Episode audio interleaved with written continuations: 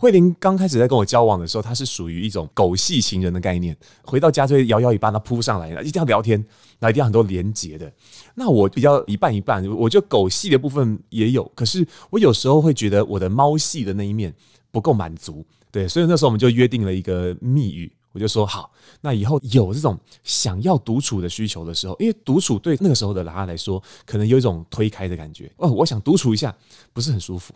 所以我就跟他说，我想一个猫咪时间，就会知道哦，你要独处，不会觉得你把我推开。那后来呢，慧玲把这件事情用的比我还要好，她会动不动就会跟我讲说，嗯，今天晚上我要猫咪一下。我说好，或者是当他觉得我状态不对的时候，他会抢在我前面跟我讲说，小虎，我觉得你需要一个猫咪时间。这也是两个人共同的一个默契了。对对对对 对。欢迎收听《迷成品 Podcast》，今天读什么？在这个单元，我们会精选一本书，邀请来宾深度分享，聊聊这本书带给我们的阅读趣味、启发与思索。大家好，我是承轩。近几年呢，线上课程的发展越来越蓬勃了，就有线上教学平台针对全台湾的大专院校生进行调查，发现有将近八成的大学生都有自学的习惯。现在透过 YouTube 还有网络文章来学习，是非常常见的学习管道。进一步去分析学习的主题后，发现学生们最想要了解的三大必修，分别是职场礼仪、人际关系，还有恋爱学分。仔细想一想哦，其实这三个必修都聚焦在同一个核心，那就是沟通。我相信啦，不只是大学生，沟通应该是所有人的共同课题。我们学习怎么和自己相处，怎么和别人对话，去建立不同意义的人际关系。今天我们要和大家分享的书叫做《从我开始的关系功课》，让我们从自身出发去思考沟通的本质和方法。先让我们来欢迎一下这本书的两位作者小虎以及慧玲，两位好，Hello，, Hello 大家好，我是慧玲老公小虎。呃，大家好，我是小虎的太太慧玲。哎、欸，这个介绍很长。一开始两位很贴心的就先帮我破题了，嗯嗯就是小虎跟慧玲两个人呢，不只是夫妻，不只是创业伙伴，同时是两个孩子的爸妈。嗯，然后你们一起写书。一起做 podcast 节目，对，所以其实平常在你们的社群上，常常就聊很多跟沟通有关的事情，跟大家分享。对，这一次看到你们的书，以及之前听你们 podcast 节目的时候，我很好奇，为什么你们会想要策划一个以关系为主题的节目？我知道是从慧玲发起的。对对对对，谢谢陈轩。为什么要从我开始？其实也是因为刚刚前面讲到，我们有很多很多的人生角色是重叠的。大家就会问啊，那你们两个怎么去约会？你们又要工作又要带小孩，那你们怎么样有独处时间？每天看到对方不会很烦吗？各种的问题。那我后来就想说，一个人问，两个人问，三个人问，其实他好像可以透过某一种形式记录下来，然后把我们两个的日常聊天，或者是我们很关心的议题跟大家分享。嗯，所以会觉得我们这么多关系里面，都是因为跟自己好好相处了。好好对待自己，才知道怎么跟另外一半或者是同事嘛，小虎也是我的同事，或者是我的家人这样相处。嗯嗯，所以从我开始的关系功课是因为这样才发起的。然后你就邀请小虎加入，然后他也是毫不犹豫就说 yes。对，其实因为一开始是我自己想做这个节目，因为我觉得哎，这个议题好有趣哦，我想要来说说。嗯，后来发现我根本不会用设备啊。嗯、然后小虎他原本就有的配音设备嘛。那他又是一个工具人，他自称是工具人，大家书里面可以看，所以就想说，哎、那我们两个聊天其实也比较有火花。有人说是男女的观点啦，也有人说是不同角色在看待同一件事情，所以就邀请小虎一起来录音。其实刚刚慧玲有讲到，小虎自己也有做配音的工作，对，同时你也是声音教练，然后跟大家分享很多沟通的技巧、实务跟方法。对，我有点好奇，在这本书写成之前，在你们录 Podcast 之前，嗯，你观察到目前现代人在遇到沟通上面常常见到的一些问题或是困难点是什么？嗯，我觉得现在的人哈比较极端的地方是在于想要去满足自己的欲望跟与他人的关系的冲突，就是有些人是这样子，非常自我。他们很能够去讲出自己要什么、不喜欢什么，满足自己的部分是非常高的。他们很能够去行使自己的权利，很有一种个人魅力。但是呢，相对的，在人际的感受上，不见得就那么好。另外，更大部分的人是比较重视关系的，所以在担心别人会不会不喜欢自己，或者是怕被讨厌、怕被报复之类的 哦，各种原因之下，所以就变成说会比较压抑。压抑自己的需要去配合他人。后来发现，每次在谈到拒绝这个议题的时候，大家眼睛都会亮。怎么样拒绝人家？该怎么样才不会伤害关系啊？这种事情好像大部分人都其实会遇到。所以我发现，这可能也是现代人的一个最主要的必修之一哈。我想小虎，你有这样的经验跟观察，可能是来自你大量跟别人接触，还有社交跟互动的一个经验。对。但是在你的书里面，其实你有提到你自己回顾自己的人生阶段，有一段时间其实是面临所谓的过度社交，太疲乏了。嗯。可不可以稍微叙述一下那时候是一个怎样的状态？我自己的话是在刚开始当讲师的时候，因为我二十三岁跟我的前东家签约，在二十四岁前戏签约成为专业讲师，所以那个时候算是很早出道，就是我没有什么社会历练，然后也没有太多的特殊的一些经验，我就只是一个应届毕业然后退伍的学生，然后所以就当了专业讲师，所以遇到大部分的学生都年纪比我大，或者是比我还资深，所以说真的就比较没有自信啦。那因为比较没有自信的关系，我就会很努力的想要去学更多，想说，哎，那到底有什么是我可以去做的更好的？但是也是因为这样，就慢慢发现，这种因为对自己的不足产生的那种内在的困扰，反而变成了一种阻碍。所以当时就会觉得，是不是我很多东西不够啊？还是说我什么做不好？然后呢，社交成为了我一种。好像是学习，但实际上是逃避的一个方式。那时候参加的社团，为了去服务他人，或者在里面学到东西，然后顺便交朋友。可是，一开始这么做很充实，但这种充实感有时候有一点点高过了我自己的一些成就感。因为我在工作里面，其实有蛮大部分是因为不自信在做的。虽然我把自己装的很像，就是以前我讲课的时候，我会用这种语气说话。哎，各位，关于声音的四大特质，有音质、音长、音阶、音量，怎么样？听得懂啊？就不知道拍啥了，很凶，很凶。那时候还假装一个社会精英，就不告诉别人我的年纪，假装自己是一个很资深的老师。嗯，所以那时候很多人也会觉得说，哎，好像蛮真的。但是当我用假装的心态去说话的时候，别人给我的肯定，对我来说反而是让我觉得不舒服的。我感觉到说，那些肯定其实不是对我，诶，他对一个我假装出来的样子，但我并不认同他。这很可怕，我不认同我装出来的样子，可是他被欢呼了，他被掌声鼓励了，他被支持了，我就反而觉得自己越来越小，嗯，所以因为这样的关系，那些成就感没那么大，所以在参加社团的那种人际关系，帮到别人的忙，让别人喜欢这件事情，反而被放得很大，所以那个时候其实有点成瘾行为啊。因为从这边得不到某种满足，而且很焦虑，但是我没有办法很好的面对那个问题。再从这里面，我得到很多的那种满足感跟那种奖励感，所以就投入、投入、投入，不小心就成为一种过度社交的状况。我觉得小虎，你聊到的这个地方，就是说，到底我们所谓的自信是从哪里来？嗯，那慧玲这一次你在书里面有提到，你觉得自信是从自己的心里长出来的信仰。嗯，其实也有很多女生的听众朋友，所以男生也有，常常会好奇说，慧玲，你感觉是一个在节目上可以侃侃而谈的人呢、啊？那你的自信是从哪里来的呢？我的自信从哪里来哦？我刚刚自己也想了一下，我觉得其实我不是一开始就长成这样，像书里面有提到说。我因为跟小虎年纪相差九岁的关系，我认识他的时候就是一个社会精英的样子啊，对，所以，所以我其实一开始不敢接近他。那后来真的开始交往啊，熟悉之后，朋友圈也会互相认识嘛。那个时候我很自卑，因为我觉得我长得没有很漂亮啊，然后我也不是一个已经有在工作跟赚钱的人，我只是一个学生。我觉得我人生很大的转折是在成为妈妈这件事情。我是在二十三岁的时候就成为妈妈，有点像是我在照顾小孩的那个当下，其实我也在重新陪自己长大一次。嗯，就会发现生活中有很多很小的事情，你看到小孩怎么会因为就是吃到一个很好吃的东西，他就好开心，然后一直笑。那个当下会觉得，诶，其实我的开心、我的自信是因为这么小事情就会得到了，而不是我要去证明。以前我就好想证明啊，证明我是一个可以配得上小虎的人，或者是像我当全职妈妈的那段时间啊，我会一直去学好多东西。因为我就觉得好空哦，我那时候是一个很可爱，但是可能很没有用的人 这样。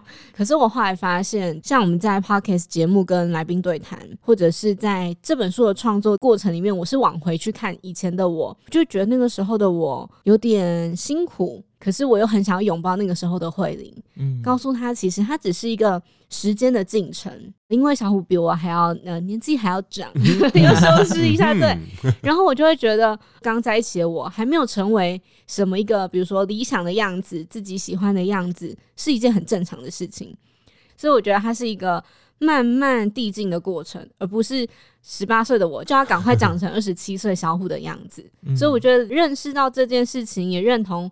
我现在就是最好的状态，其实对自己的信心就会一直长出来了。我觉得那个自信感跟那种比较有点关系啦，因为自信其实有人把它定义说，它叫做我们对自己的能力跟目前有的成就的一种看见。嗯，对，当我的能力越强，然后也看得见自己去做某些成就之后，那种自信感会很自然的就增加。但是这东西也会跟比较有关，就是当我发现身边的人的成就都比较好时，相对的那个自信就会掉下来。嗯，我觉得一开始是因为可能看见的我身边的或者我身上的很多是这样的一个状态，所以慧玲就会觉得自己好像比较小。对，但是我也很同意说，当了爸妈之后会重新学做人这件事情，对啊，因为我自己也是啦。那但从慧玲上看到更多，因为他是从一开始的极度的焦虑跟自我的否定，到后来整个人是亮起来。拍我们的形象照的那个朋友，好宋子凡，他一开始帮我们拍照的时候，是我们结婚的时候，对，那个时候还没有一起工作，我们只是刚结婚。后来过了在一年半两年左右吧，好，就拍了第二组。那时候不是拍婚纱照，拍工作的形象照。照那时候子凡看到慧玲的时候，其实他他可能有感觉。然后那时候有一个机会，因为我带衣服带太少，而且都很难看，你知道吗？他觉得很不够时尚，这样。所以宋子凡就带我说：“走，小虎，我们现在去百货公司，我我帮你挑衣服，把我当个洋娃娃这样。”一路上我们就聊天，然后我就跟他说：“哎、欸。”你有没有觉得慧玲很不一样？他就哦，有呢，我好想讲这件事情哦，这不好意思提。他就说哦，那个时候慧玲哦，整个气场跟现在完全不一样，哎、欸，像换了一个人一样哦。嗯，哦，然后后来我跟慧玲讲这件事，她整个感动到爆泪。爆哭的，我已经在现场，大家听众看不到，但我已经现场流泪了。你讲到流泪这件事情，嗯、其实慧玲你在书里面有很多篇章讲到哭这件事。嗯嗯嗯嗯、我觉得大家在过往传统保守年代，好像觉得哭就是一种示弱。嗯，但是我觉得在你的身上，我看到的是一种释放。我不太知道你自己怎么样看待流泪这件事情，尤其你说你自己是一个共感人，很容易受到别人的情绪，然后你可以去接收，然后去把它放大，然后看见。那你自己怎么看待这件事情以及这个状态？我一开始会意识到流眼泪是一件很好的事情，其实是因为我在书里面也有写到我的一个偶像曾之乔，乔乔他之前在自己的 YouTube 频道有拍了解的这个单元，大家可以自己去看。它里面邀请到很多的女生来宾，在讲女生的情感，然后其中一集是讲流眼泪这件事。不是大家都会说喜怒哀乐吗？所以其实快乐、生气、难过，我觉得它是一样的，平等的事情，都是很中性。如果要拿我跟小虎相比的话，我就是一个很容易内心就会被启发的人。以前我会觉得很丢脸，就像陈轩讲的，不可以啊，不行啊。但我后来发现，眼泪它会告诉你一些你没有发现跟没有感觉到的事情。嗯，就例如，因为我跟小虎都有接触萨提尔的冰山理论这个学习嘛，那我们那时候在上课的时候，我光是听同学的分享就很共感，我就开始哭，我没有办法停下来。后来那时候我们上课的助教李崇义老师他就走过来跟我说：“慧玲，你觉得你的眼泪想要告诉你什么？他有什么样的故事吗？”就是我觉得眼泪像是一个影子，因为这件事情，我就回头去想，哦，我为什么会这么难过？好像看起来是别人的事情啊，那我到底在难过什么？然后同样的故事也发生在我跟小虎。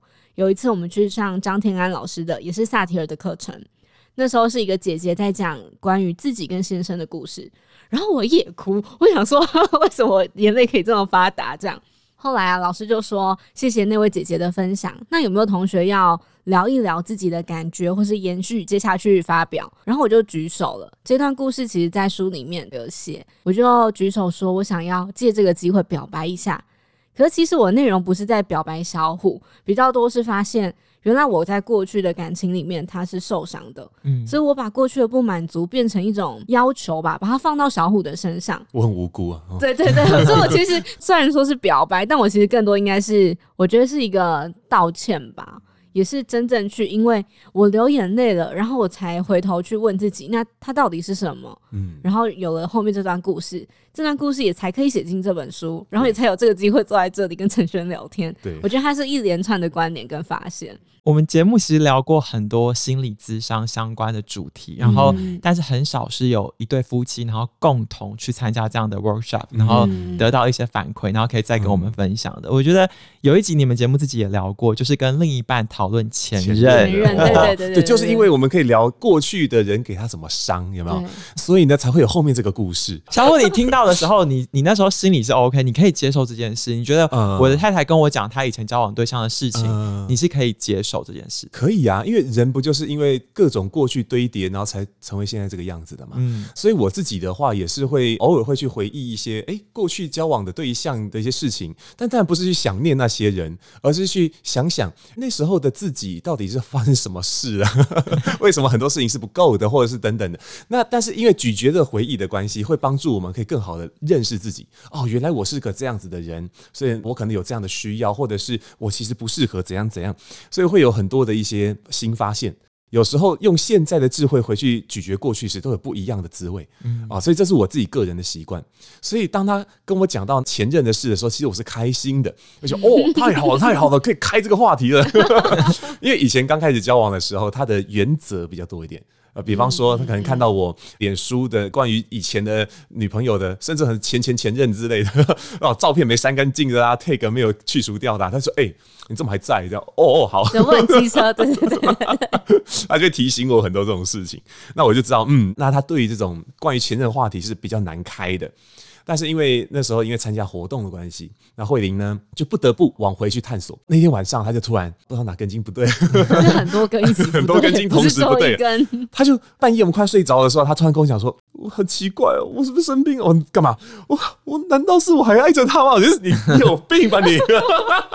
我那时候很白目啊，我说：“你是有病吧？”因为我知道他是。爱我的，他那个时候就回忆那些过去，只是为了去探索一些东西，可是没想到掉进去了。但掉进去之后，他产生一些奇妙的认知，他根本没有办法弄懂那个感觉是什么，所以丢出了一个很奇妙的话：难道我还爱着他吗？你傻呀！欸、可是代表我们两个的信任很足，我才可以讲出这个话。他后来还带你去买宵夜，不是吗？对呀、啊，对 对对，好，跟听众朋友们更新一下，就是跟他交往的那位学长啊，就在他们老家那边呢，有一个自己的店。然后他们家族企业哦，就是卖烧烤这样。嗯，对。那那天晚上我们聊完大概三四点，然后才睡觉。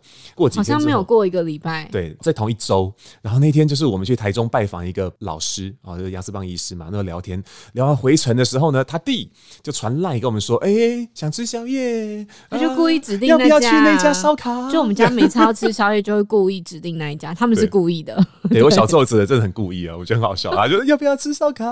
然后我就说。说哎，那是不是这个时候了？就是 this time，因为我跟他说，我们要为那个故事写一个完美 ending，而不是留一个断尾的结局在心里面，因为那个会不舒服。我想说，你亲自去见这个人，然后跟他打一声招呼，光是见到这个人，很有可能那个故事就结束了。嗯，我就鼓励他说，那就是现在喽。你弟都这么说了，总之呢，我们就去见到。但是确实，当他喊了一声“某某某”。然后那个学长转过来，哎呦，一声脏话嘛，哎，嗯，你怎么在这？他是讲脏话开头没错，他真的吓死了，他吓到。然后那时候就觉得很有趣，我瞬间觉得他松开，也觉得学长好像也认为这件事情可以很自然，所以那一刻开始，那整个关系就不一样。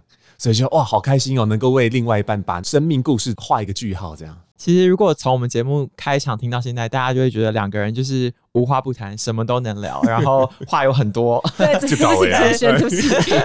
可是，其实我觉得实际上的生活是另一回事啊，因为你们两个人要这么长时间的在一起，嗯、其实就算感情再好，每个人都还是需要自己的空间跟自己的时间。嗯、我觉得你们在书里面有一个名词很可爱，叫做“猫咪时间”，嗯、这是一个怎样的概念呢？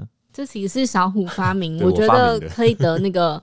未来诺贝尔和平奖，对，但诺贝尔好像是要那个科学领域才可以。对，那我们想一个什么奖好了？对，反正就是颁给你啦。是这样子的，慧玲刚开始在跟我交往的时候，她是属于一种狗系情人的概念。什么叫狗系情人？就是回到家就会摇摇尾巴，她扑上来，一定要聊天，那一定要很多连结的。那我比较一半一半，我觉得狗系的部分也有，可是我有时候会觉得我的猫系的那一面不够满足。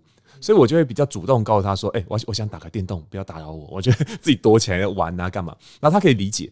可是那时候他对自己这方面认知，他觉得自己没有。那有一天是我回到家，我跟他分享啊，噼里啪啦跟他分享一下。哦，我今天去讲课，我 good job 哦。然后讲完之后呢，我想说，哎，那他好像也没什么要接的话。我说啊，那话题结束了嘛？我说哦，那我先进去窝起来喽，这样，然后他就不爽了，我就生气，我翻桌，怎么怎么可以打开的话题之后，然后就把我晾在一边，然后他他很生气，然后后来他就来找我吵这件事，吵一吵之后，我想说，哎、欸，我们好像有种奇妙的发现，就是其实你也是有。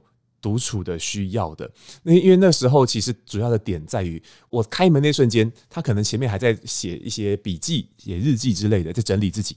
可是我的开门跟讲话把他打断了，嗯，所以我把他的珍贵的独处时间打断之后，但是又没有进入到一个很黏 T T 的一个状态，所以他就觉得哎，有种强烈的失落感。那后来呢，我们这样聊完之后，才发现哦，其实慧玲也是有需要一个人的时候的，对，所以那时候我们就约定了一个密语。我就说好，那以后有这种想要独处的需求的时候，因为独处对那个时候的拉拉来说，可能有一种推开的感觉。哦，我想独处一下，不是很舒服，所以我就跟他说，那你可以跟我说你要猫咪一下，你看你的猫系的部分就出来了，我想一个猫咪时间，我就会知道哦，你要独处，我不会觉得你把我推开，那或者是以后我要跟你讲的时候，你也不会觉得好像我突然把你冷落了，因为我需要一个猫咪时间啊，我懂，他就这样。那后来呢？慧玲把这件事情用的比我还要好，她会动不动就会跟我讲说：“嗯，今天晚上我要猫咪一下。”我说：“好。”或者是当她觉得我状态不对的时候，她会抢在我前面跟我讲说：“小虎，我觉得你需要一个猫咪时间。”这也是两个人共同的一个默契了。对对对对对。但是我觉得听众朋友应该会想要挑战一件事情，就是你们两个人这么善于沟通，又有猫咪时间，又有各种缓冲的方式，对，难道不吵架的吗？那到底你们最近一次吵架在吵什么？最近一次吵架。哎，欸、昨天嘛，昨天有什么吵架的？开车，开啊、哦，开车，对，对我们昨天开车去基隆啊，就是难得放假，放假一下，对，我们就开车，然后往基隆路上。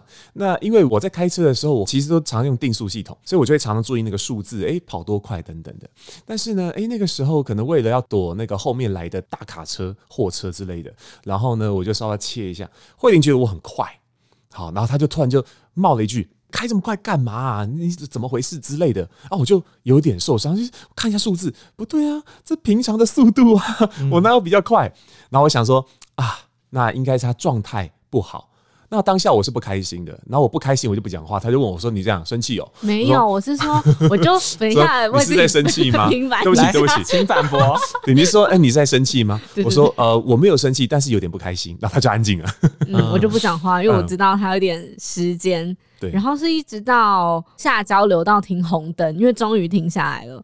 我好像就靠过去，本来想要撒娇一下，小五就很下意识的移开，说不要过来。嗯嗯，我就 哼，对，他就傲娇，傲娇，对，傲娇。然后后来是，反正因为我觉得，就我以前脾气比较拗，跟小虎刚刚讲一样，原则比较多。现在我会觉得，就先道歉啊，因为其实我们书里面有讲到，一个是大声音跟小声音。我的大声音是我想要一直跟你在一起，一直走下去。那那个当下小声音就是我在生气你的傲娇，生气你的不回答跟不理睬。但那其实是一个很小的事情。所以我就先跟他道歉，我就说对不起，我是不是刚刚让你生气了？但我其实不知道我哪里让你生气了，你可以跟我说吗？我就真的是这样子跟小虎讲，嗯，然后我就深呼吸一下。好吧，是刚刚你跟我说那句话的时候，让我有点难过，因为我明明就一样的速度啊，跟平常一样啊，数字不会骗人，好吗？那是不是？那是不是其实是因为你今天状态不能接受这个速度，所以你才突然冒出那一句话？我这样讲完之后，他就有点流眼泪，说：“哦，对哦，很抱歉。”他突然整个就软化，然后我想说：“哦，我要的东西也达到了，所以我就马上就牵他的手，说：‘那我也跟你道歉，我没有发现你今天很需要这种慢慢来的感觉。’然后我们就和好了。”嗯，就这样。我们很会吵，也很会和好啦。这样，很多人都觉得不吵架的关系就是最和谐美好的关系，但其实你们并不这么认为，对不对？对啊，对啊。如果说今天我们对吵架是那种，因为我担心吵架，所以不吵，我们就容易累积别的东西啊。那累积别的东西，然后又不说开，那我们的那种误会。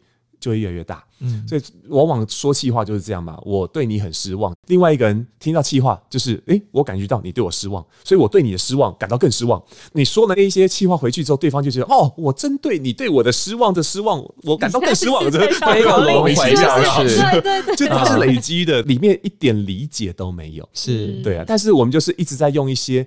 离自己的心很远的话语去包装自己的情绪，包装自己的脆弱，所以反而那种误解就越积越多。其实即即使是夫妻这么亲密的关系，都有这样子的状况，更何况是我们在生活中、职场里面跟不同合作的时候也会遇到。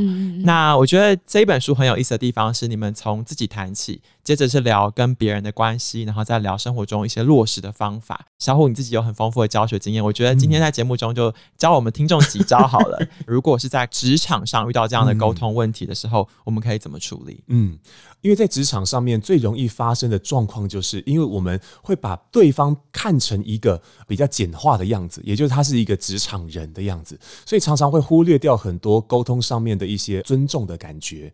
那我认为啊，要能够打开彼此的心，最重要的那把钥匙就是尊重。当我们可以很好的在关键时刻使用尊重的时候，会让对方有个惊喜的感觉。比方说，我们遇到的沟通对象，他比较强势，他很坚持己见，然后就是不愿意退让。那这时候，如果我们跟他一起坚持，就坚持自己的己见的时候，你会发现两个人就完全没有办法找到一个共识。但这个时候，尊重就很好用啊，啊，也就是说，我们先对他 say yes，他提出的意见虽然你不能认同，但是他背后的那种想法，他背后的出发点，你能够认可。诶，我觉得这就是一个很棒的 yes。所以呢，我在书里面分享了一个很好用的方法，就是拒绝的手段，叫做好不好吗？哦，这就好好说话的概念，有没有？用好跟好来做开头跟结尾啊。所以开头我们用 yes，对他的出发点、对他的感受表达认可。所以这个时候比较容易让对方觉得我是有心去聆听的，我能够懂你为什么会说这些话。当对方感受到这样尊重的时候呢，其实大部分来讲心都会比较容易打开。嗯，那这个时候再去。提出自己的观点，或是针对我不想要的这些提议去做个拒绝。这时候明确的去说不，我们的那个界限也可以画得比较清楚。好，但最后我们毕竟跟对方的意见不一样嘛，所以这个时候可能我们的气氛不是那么好，所以最后用好来做结尾也很重要。那我们通常用好吗？也就是提出一个自己也能够接受的方案来作为一个 ending。那比方说，呃，你说的这个请求，因为所以不不行。但是如果是这样这样的话，我也许还 OK 哦。那对方觉得啊，你是在乎我的需要的，对方也觉得哦，尊重又被拉起来了。嗯啊，所以我认为好的一个沟通方式就是好不好吗？来做沟通。我觉得这也是这本书最有趣的地方，就是你们两位都会提出一些概念，但是又附上一些具体的做法跟实际的案例。那如果大家想要了解更多的话，就欢迎找书来看喽。今天透过从我开始的关系功课呢，我们聊了很多，从自己，然后到跟伴侣，然后到职场。其实我很喜欢你们在书里面曾经分享一个瑜伽老师他讲的话，他说我们每个人呢都像是一棵树，努力的向上生长，往天空去追求高远的目标，可是却很少照顾自己的树根。最底层最少人关注，却也是最重要的地方。嗯，我觉得谈了那么多关系功课，谈了那么多沟通议题，最重要的还是要回到自身，然后在这个关系之树的树根去培养不同的养分。那么在面对不同的人际课题的时候，就能够拥有更多的勇气。嗯，那今天难得请到一个声音教练来，我觉得可以让小虎帮我们 level up 一下我们节目的 ending。所以今天我们请小虎老师用金马奖的一个气势跟我们说一下，要去哪里找这一本书。各位听众朋友们，喜欢今天讨论的内容吗？欢迎到你附近的诚品书店，或是点阅节目简介的诚品线上连结，查找这本《从我开始的关系功课》。谢谢今天来宾，可以。不知道大家喜不喜欢今天的内容？如果有什么话想要留言给我，或者是小虎慧玲的话，欢迎到 Apple Podcast 的平台留言告诉我们。谢谢今天的来宾，也谢谢大家，下次见，拜拜。谢谢，拜拜谢谢陈轩。